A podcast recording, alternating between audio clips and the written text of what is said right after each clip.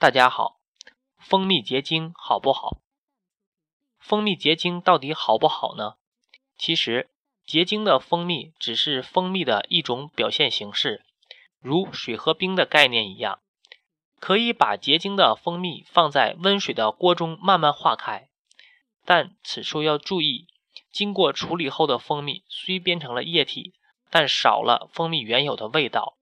同时，高温会破坏一些蜂蜜的营养成分，我们并不建议这么去做，因为蜂蜜是糖的过饱和溶液，低温时会产生结晶，生成结晶的是葡萄糖，不产生结晶的部分主要是果糖。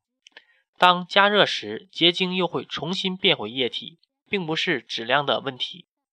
当蜂蜜中含有很多杂质时，便不会结晶。总之，蜂蜜结晶是蜂蜜的一种物理现象，其化学成分、营养成分都未发生变化，更不会影响蜂蜜的质量。纯的蜂蜜含有大量果糖，而果糖的分子量较小，结晶是淡黄色的。洋槐蜜结晶后为纯白色，质地柔软有粘性。白糖，这里指的是蔗糖和甜菜糖的分子量较大。所以，添加白糖的蜂蜜结晶是透明的，质地坚硬。结晶的晶体是葡萄糖，并非蜂蜜中掺入了白糖，而真正掺入了白糖的蜂蜜是不易发生结晶现象的。